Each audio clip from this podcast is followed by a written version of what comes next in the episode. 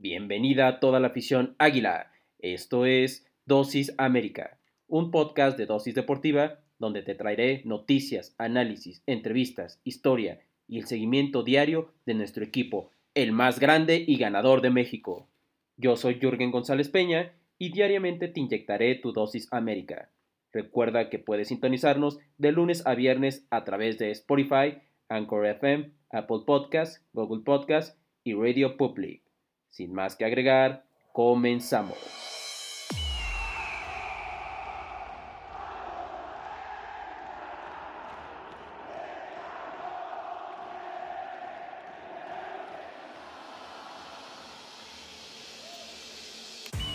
Muy buenos días, amables amigos y amigas.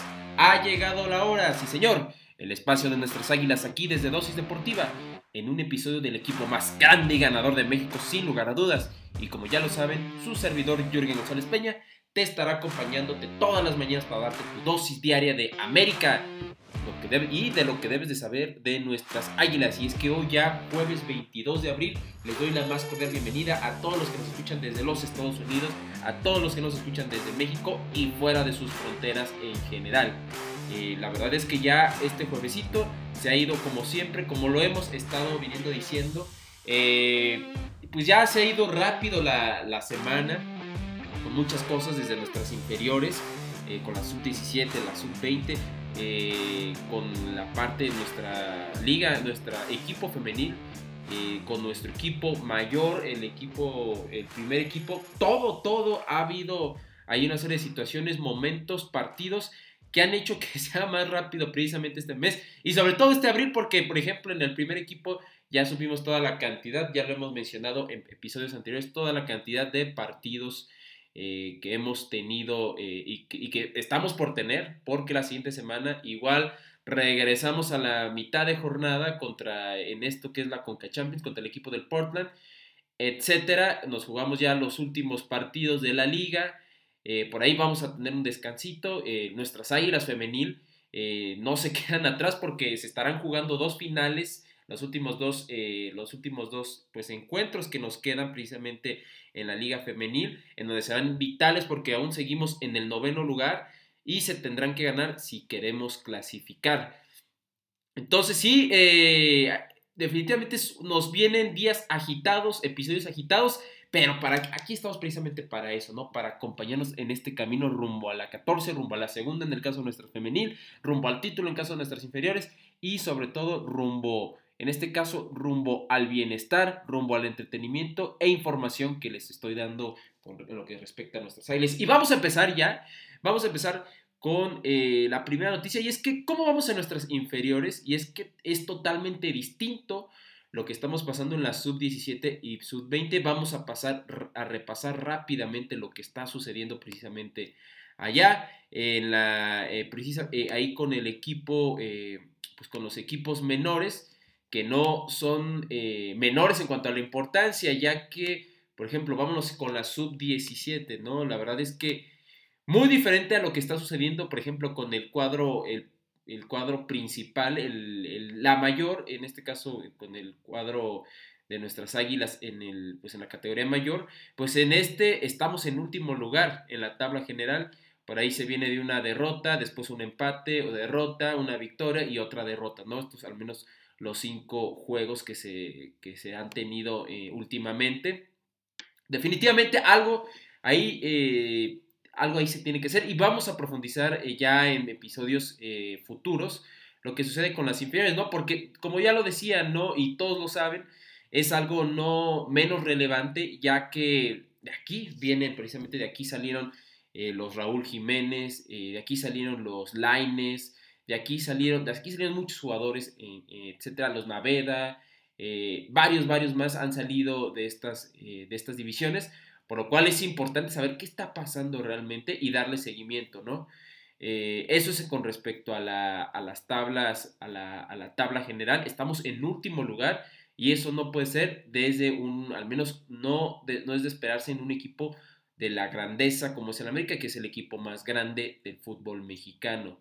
Eh, así que bueno, ahí están, ahí está, eh, vamos a repasar rápidamente cómo van, cómo han sido los partidos con nuestras águilas. Y es que, bueno, se inició ahí, eh, eh, por ejemplo, con el Necaxa, en el que se perdió 2-0. Posteriormente, eh, con Santos Laguna, ahí se gana 3 1. Estamos en, la, insisto, en lo que es la sub-17. Con Querétaro se, pierde, se gana también 4-1. Con los Rayados se pierde 2-1. Con el equipo de San Luis se, se, empata a 2-2 con el equipo del Mazatlán se vuelve a empatar a 2-2, con el equipo de Puebla se gana 2-1, eh, eh, y así, si nos vamos yendo a lo que es la, pues los últimos resultados, al final el equipo como que empezó, empezó de una manera positiva, pero ya después, por ejemplo, con Cruz Azul se pierde 2-0, en, este, lo que fue el último partido, con el Atlas se, pierde también 2-0, eh, con el equipo de Tigres se empata, eh, con el equipo eh, de Necaxa se pierde, como ya lo había mencionado, eh, con el equipo de Mazatlán ahí se gana, y con el equipo del Guadalajara se pierde 3-0 en este clásico.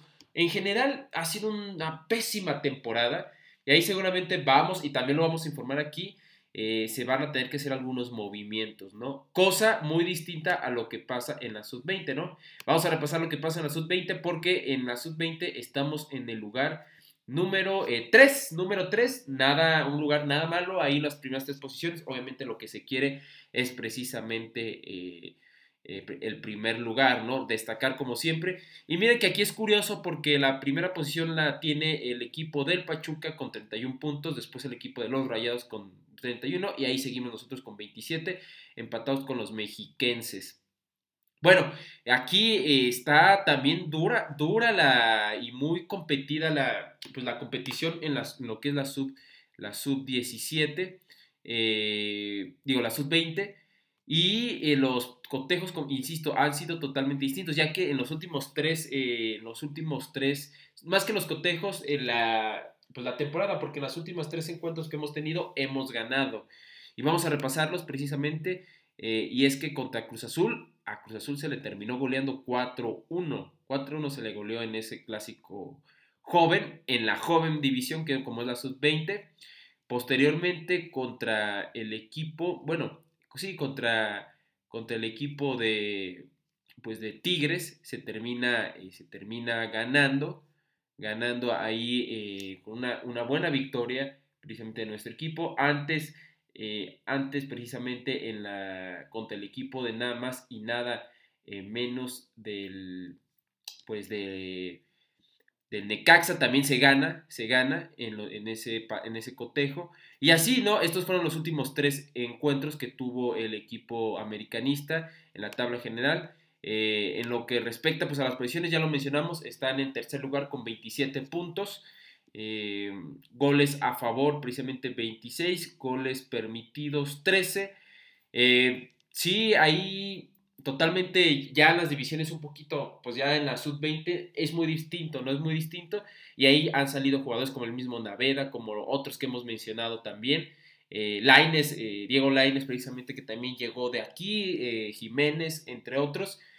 aquí pues se, va el, en este caso la tónica lo que es la, vibra eh, del, o la trayectoria que tiene el equipo es totalmente, totalmente distinta y ahí vamos, insisto, a darle seguimiento ¿no? a este cuadro americanista que va en tercer lugar en lo que es la sub-21 y en último en la sub-17. Y bueno, pues ya lo saben, en lo que es el, cuadro principal, pues se va en el primer lugar. Y con respecto a nuestras eh, águilas femenil, pues está ahí en el, segundo, en el noveno lugar en búsqueda de, pues en búsqueda de la de la, de la clasificación, de la clasificación que se tiene que dar sí o sí ante los encuentros que, se nos, que, nos faltan. Ya se sacó, eh, y lo hablamos ahí, un empate, un valioso empate en, el gigante de acero contra uno de los mejores equipos, quizá por ahí junto con el equipo de Tigres. Y, se, vaya, se viene de ganar también antes contra el equipo de, contra el equipo de Santos. Ahora viene Cruz Azul, en donde eh, es un Cruz Azul que viene de tres derrotas consecutivas y hay que, precisamente hay que aprovechar ese, esa tendencia del equipo de Cruz Azul que va a la baja para poder sobre todo ganar y pues subir a lo que es la, la, octava posición porque todavía Toluca ahí se sigue alejando con 26 puntos, lo cual es muy importante que ante este rival directo como lo es Cruz Azul se gane sí o sí, porque de todo lo, de lo contrario, si se pierde, se va, en este caso, pues se va a alejar Cruz Azul y Toluca ya se ve lejos y la calificación se puede pues tornar tornar complicada y en el peor de los escenarios pues se puede ver ahí, podría ser, ojalá y no, nuestro primer torneo eh, sin clasificar, lo cual es inadmisible totalmente para un equipo, como ya lo he mencionado, como lo es América y, como lo mencionó precisamente Santiago Baños, que es el equipo, pues en este caso, el equipo femenil de América también será exigido al mismo nivel que el cuadro principal, ¿no? De nuestras águilas de Santiago Solari. Pero bueno, eh, ahí están, ahí está precisamente cómo van cada uno, como verán, eh, la sub-17, la sub-20, la femenil y en este caso pues también el cuadro de Solari, que es la mayor, el cuadro mayor. Eh, en general el balance no es malo, quizá el de la sub-17 y la femenil, ahí penden, sobre todo el de la sub-17 en el que se va último, ahí penden de un hilo, más que pender de un hilo, es un equipo donde se van a hacer, la directiva seguramente va a hacer muchos cambios ahí en lo que está sucediendo en la sub-17 y seguramente en la femenil el próximo torneo tendremos una nueva directora técnica o director técnico. Quién sabe, ¿no? Ya veremos cómo se desenvuelve eh, equipo de Ruiz y sobre todo si se clasifica a liguilla para ver cómo, cómo juega, cómo se juega ese, esa ronda de playoffs. Porque posiblemente también, y no lo veo mal, pues se puede refrendar y seguir con el técnico que es aún hoy en este presente pues interino.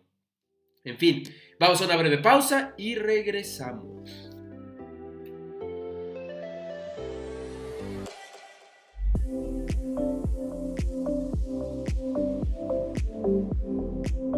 Regresamos de esta breve pausa para seguir con lo que es este episodio y es que ya una vez que nos pusimos en contexto que actualiza, nos actualizamos con lo que respecta a las divisiones inferiores y al equipo, a, los, cada, todos y cada uno de los equipos del cuadro americanista de la institución eh, Azul Crema.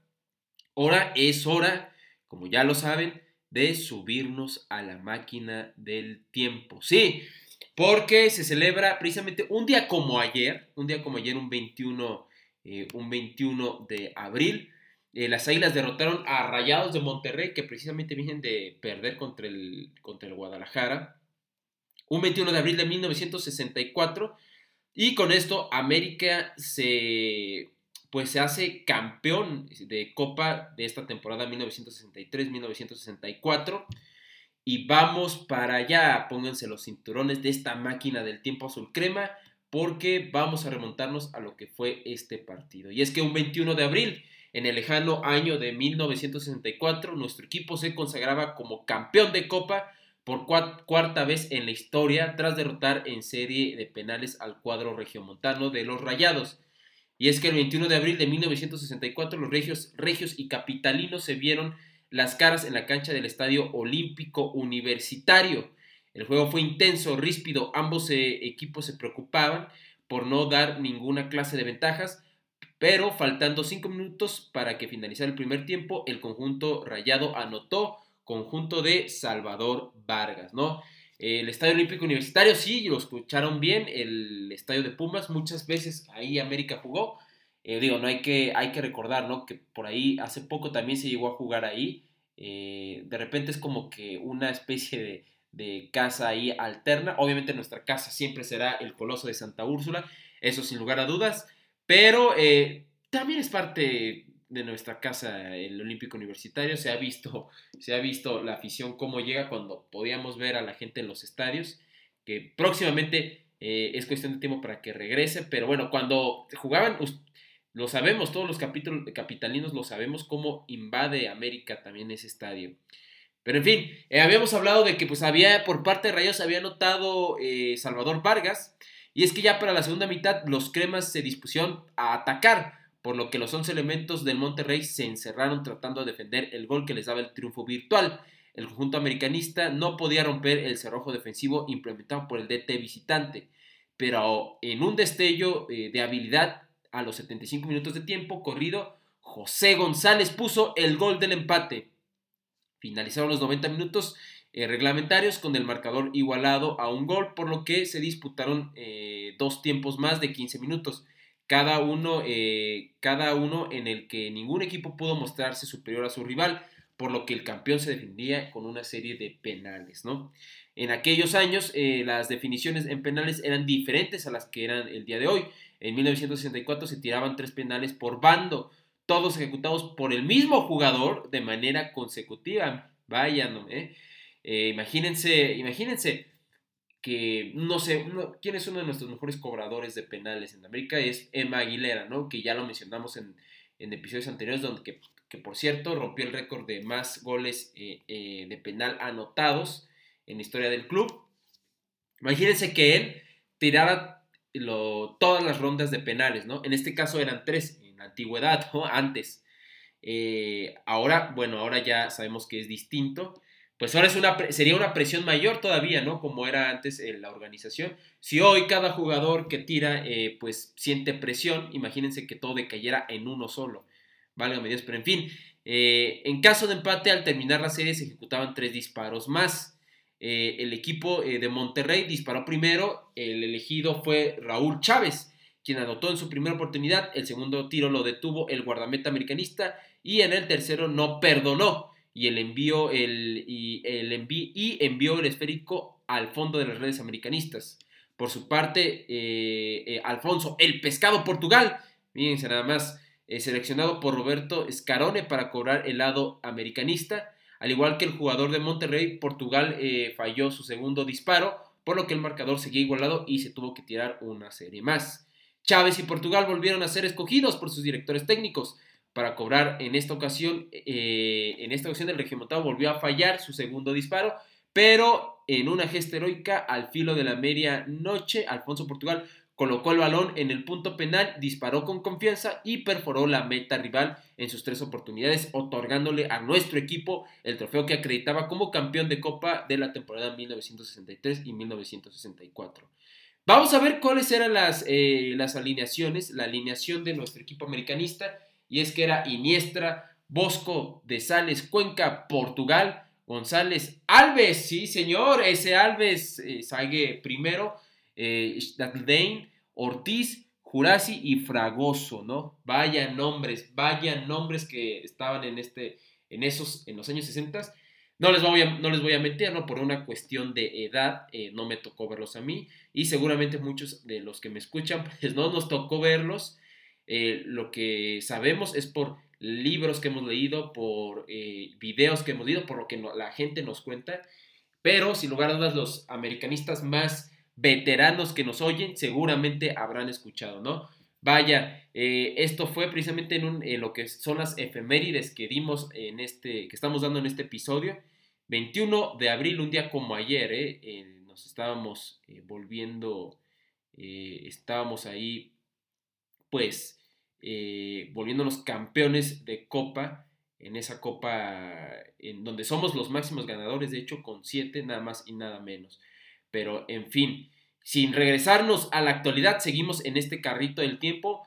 Hay otro, algo importante, ¿no? Vamos a repasar otras cosas importantes que, sucedieron en, en, esos años de antaño. Y es que vamos a repasar quiénes fueron los jugadores chilenos que marcaron historia, que destacaron con nuestras águilas. Y es que bien, pues si bien los andinos no han llegado a los millonetas pues en grandes cantidades, la realidad es que varios supieron destacar eh, como azul cremas, motivo por el cual son recordados pese al paso de los años. Incluso el mejor jugador de la historia americanista es chileno, Carlos Reynoso, sí señor, el maestro. A razón de esto, hoy compartimos, hoy les vamos a decir eh, cuáles han sido los mejores, eh, cinco de los mejores chilenos que han portado la camiseta de Cuapa. Y vámonos con lo que fueron, uno de ellos es Osvaldo Castro, pata benditas. Sí, señor, uno de los, de los delanteros más temidos que ha visto el fútbol mexicano fue Osvaldo Castro, mejor conocido como el pata bendita.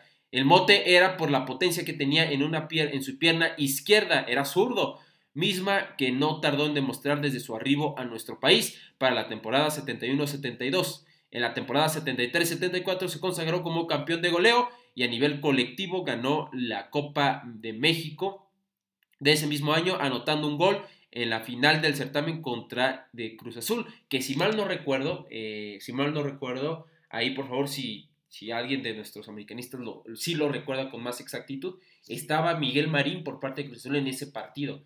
Fíjense nada más, ¿eh?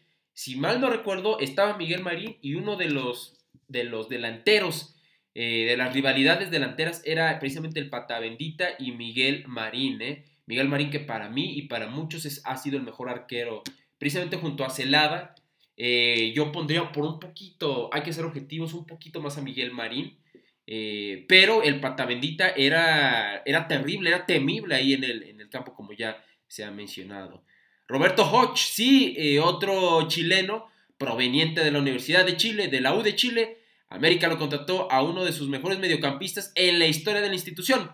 Roberto Hodge se desempeñó como contención del club entre 1971 y 1974, periodo en el que se ganó una liga y una copa como crema, en la cual anotó uno de los dos goles ante Cruz Azul. Eh, sí, eh, Roberto, eh, que precisamente contencionó, hablamos de hoy en día de Aquino y de Richard Sánchez. Bueno, aquí América ha tenido grandes contenciones y uno de, ellos es Roberto Hodge, precisamente este chileno. Pero bueno, antes de seguir con los mejores eh, chilenos que han portado nuestra camiseta. Vamos a una breve pausa y regresamos.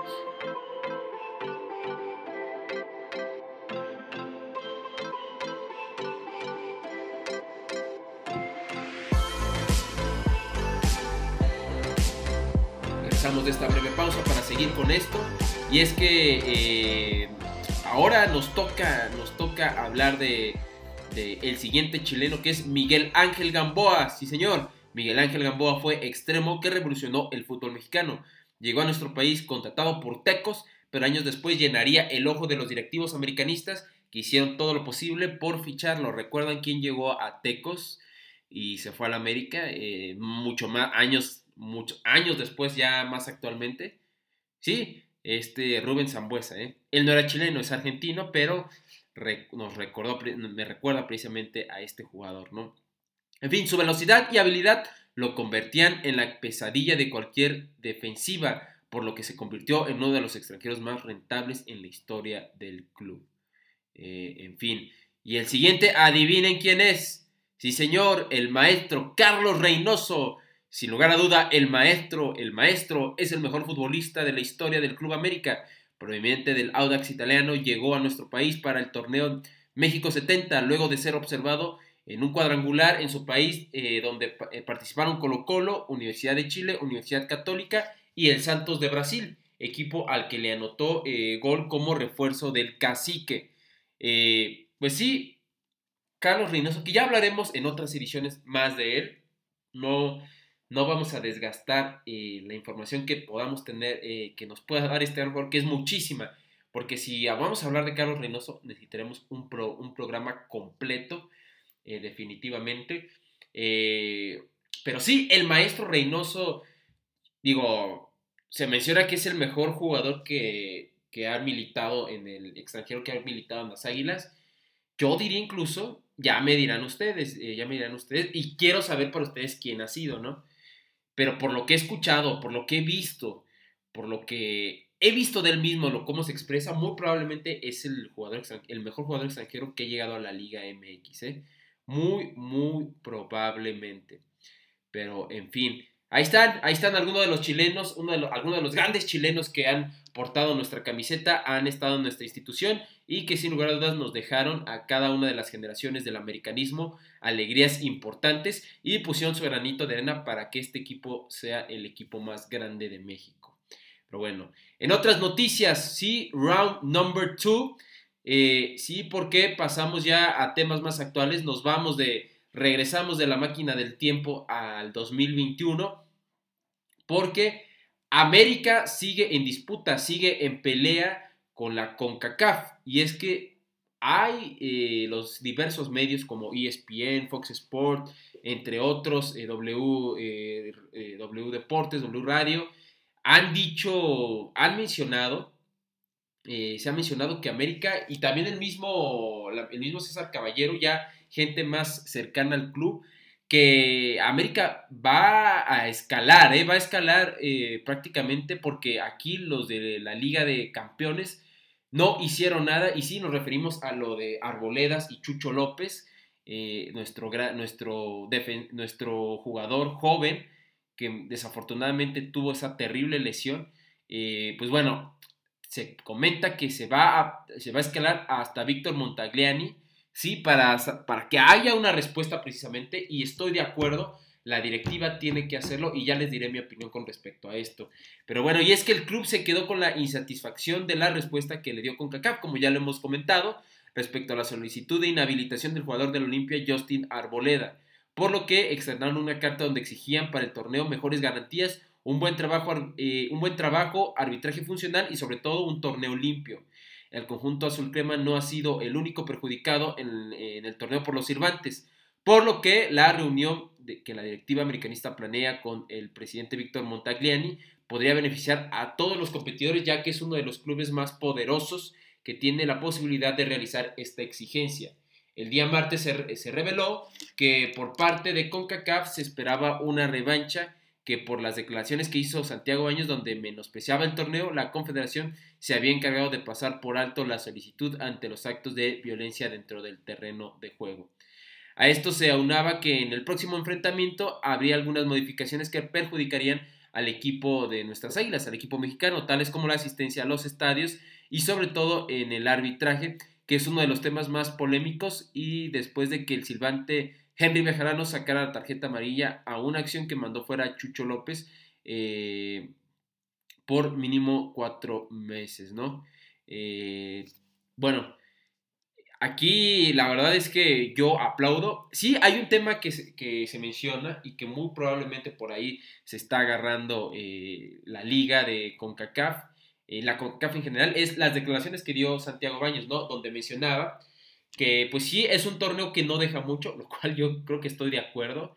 Digo, al final es la, es la, es la zona en la que estamos, es la zona en la que estás y tienes que jugarla, te da el mundial, te da el boleto para el mundial de clubes que ahora se va a cambiar el formato, por ahí eh, va a ser cada cuatro años, pero al final es una vitrina importante que tienes. Yo insisto que sí, si bien no te sirve, no aprendes gran cosa, la importancia de esto es precisamente llegar a ese mundial de clubes. Y lo que hace la directiva americanista me parece perfecta, ¿no? Escalar, sobre todo para que una eh, se aprenda a que, en este caso, cuando un equipo mexicano y un equipo en general protesta, se le debe hacer caso, ¿no? Dos, por, como ya se mencionó, eh, precisamente beneficiaría a otros equipos, a otros equipos mexicanos y a los equipos en general a ver un juego más limpio y por ende con más espectáculo, ¿no? Eh, y tres, precisamente también esto es justicia, ¿no? Para Justin Arboledas, que eh, comprendemos que a lo mejor no lo hizo con la intención, no era como que él ya pensaba lesionar a Chucho López e iba con eso, ¿no? No, eh, eh, eso, eso yo estoy seguro, sin embargo, hay que aprender a barrerse. Y estos jugadores ya son profesionales, tienen que barrerse de una manera prudente, una manera prudente, y sí debe de haber un escarmiento por esa, si bien no fue de mala fe, pues sí, por esa barrida imprudente, totalmente imprudente. Entonces yo aquí definitivamente aplaudo lo que está haciendo el América. Se tiene que llegar a lo, a lo último, al final, para que se, se, castigue, en este caso este árbitro, y sea un cisma completamente en, la, en, la, en lo que es en la federación, en la confederación, mejor dicho, y que no tengamos problemas eh, más allá de los imponderables que se puedan dar, problemas como estos en la liga, cada vez que vamos a la Conca Champions, ¿no? De lesiones, etcétera, malos arbitrajes. Eh, esta que es nuestra zona y que tenemos más injerencia, aquí sí, inclusive más que en la Libertadores, aquí sí se tiene que exigir, porque es la zona en la que estamos. Entonces se tiene que exigir un arbitraje de calidad para poder tener un juego de calidad, ¿no? Y un mejor desarrollo también de nuestra liga, ¿no? Porque por eso también no se le da la importancia por lo que sabes que te puede generar en lo negativo. En fin, yo concuerdo completamente con esto que, que la postura de nuestras águilas en escalarlo y vamos a ver, ya estaremos comentándolo en los siguientes episodios, vamos a ver qué sucede eh, en, el futuro inmediato, ¿no? Eh, insisto, se debe sancionar a Justin y también a René Bejarano y sobre todo cambiar la manera en la que se pita sí o sí. Pero en fin, ya como lo he mencionado, hablaremos de esto posteriormente. Posteriormente en, la siguiente, en, nuestros siguientes episodios. Ya que con esto llegamos al final de nuestra edición especial de Dosis América, el programa que te acerca a las Águilas del América y que nos trae toda esa información que día a día te estaré compartiendo sobre lo que acontece del equipo más grande y ganador de México. Eh, el día de hoy íbamos a tener eh, precisamente una invitada, sin embargo no pudo por cuestiones eh, de trabajo laborales. Mañana va a venir, mañana en el episodio de mañana la vamos a tener aquí, donde vamos, insisto, no se lo pueden perder. Ahora sí, vamos a hablar de lo que es la Liga Femenil, de lo que es nuestro América y sobre todo de la previa de la previa a lo que acontece entre las Águilas del América y el equipo Cruz Azulino. Y también, y también un episodio extra para la previa entre los choriceros, los escarlata y nuestras águilas. Así que síganos, denos like en nuestras redes sociales, las cuales son dosis.américa en Instagram. nos pueden encontrar como dosis.américa en Instagram. Ahí denos like. Es, este episodio, estos episodios al a su compañero americanista recalcitrante. En lo que respecta a su servidor, a mí me pueden encontrar como Y Sport 51, Y Sport 51 o Y Sport 51. Me pueden seguir. Ahí hablamos de otras cosas también, de otros deportes y tenemos contenido interesante para que lo vayan a ver y ahí con gusto los esperaré. Afición Azul Crema. Y en Twitter estoy como Y Sport Y Sport. Los saluda y se despide su servidor Jerry González Peña y nos vemos mañana Señor. Nos vemos mañana, el día ya, día viernes, ¿eh? viernesito, nos vamos a ver. Así que ten un gran y monumental día como lo es nuestro equipo. Adiós.